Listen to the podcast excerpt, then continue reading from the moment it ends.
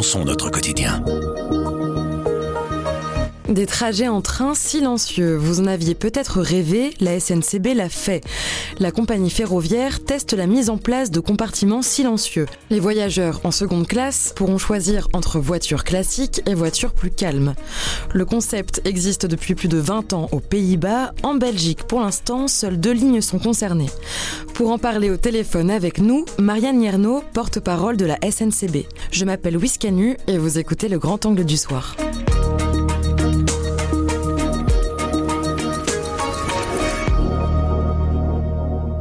Bonjour Marianne Nierno. Bonjour. D'où vient cette initiative de zone de silence? Est-ce que c'est une demande du public? Alors en effet, dans nos enquêtes de satisfaction, on a remarqué que euh, ben, le train, c'est vraiment un endroit pour se détendre, c'est vraiment un, moment pour soi. Les, voyageurs ont vraiment besoin de confort. Et euh, dans les enquêtes qu'on a fait, 7, 7, voyageurs sur 10 se disent euh, favorables à cette nouvelle mesure d'installer des compartiments silence. Il y a même 30% des voyageurs qui disent qu'ils prendraient plus fréquemment le train s'il y avait des zones de silence. Concrètement, qu'est-ce qu'il sera possible de faire ou de ne pas faire dans ces voitures? Alors concrètement, la première chose à savoir, c'est qu'il ne faut pas payer de supplément pour rentrer dans ces voitures. Il ne faut pas non plus réserver. Ce sont des voitures de seconde classe sur lesquelles on a posé une signalétique tant à l'extérieur du train qu'à l'intérieur du train. Donc c'est facilement reconnaissable.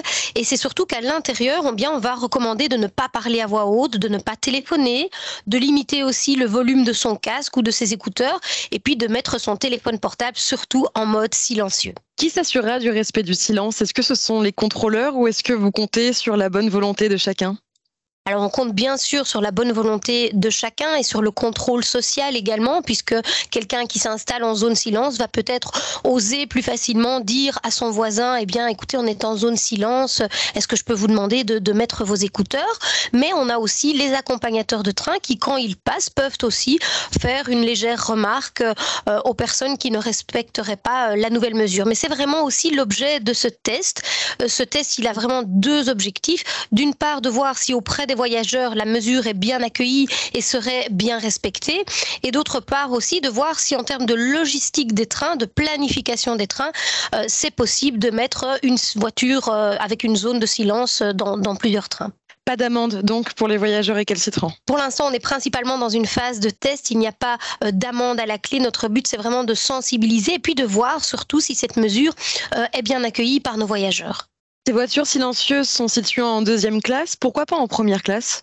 Vu que la plupart des voyageurs euh, s'expriment en faveur de, cette mesure dans les premières enquêtes qu'on a fait, eh bien dans le test, on pense que c'est préférable de le laisser accessible à tout le monde, euh, sachant que la première classe est un service particulier avec un supplément également. Et donc ici, vraiment, l'idée, c'est que ce soit accessible à tout le monde euh, et donc en deuxième classe. Pour l'instant, ces zones de silence sont mises en place dans les trains reliant Eupen à Ostende et Bruxelles à Luxembourg.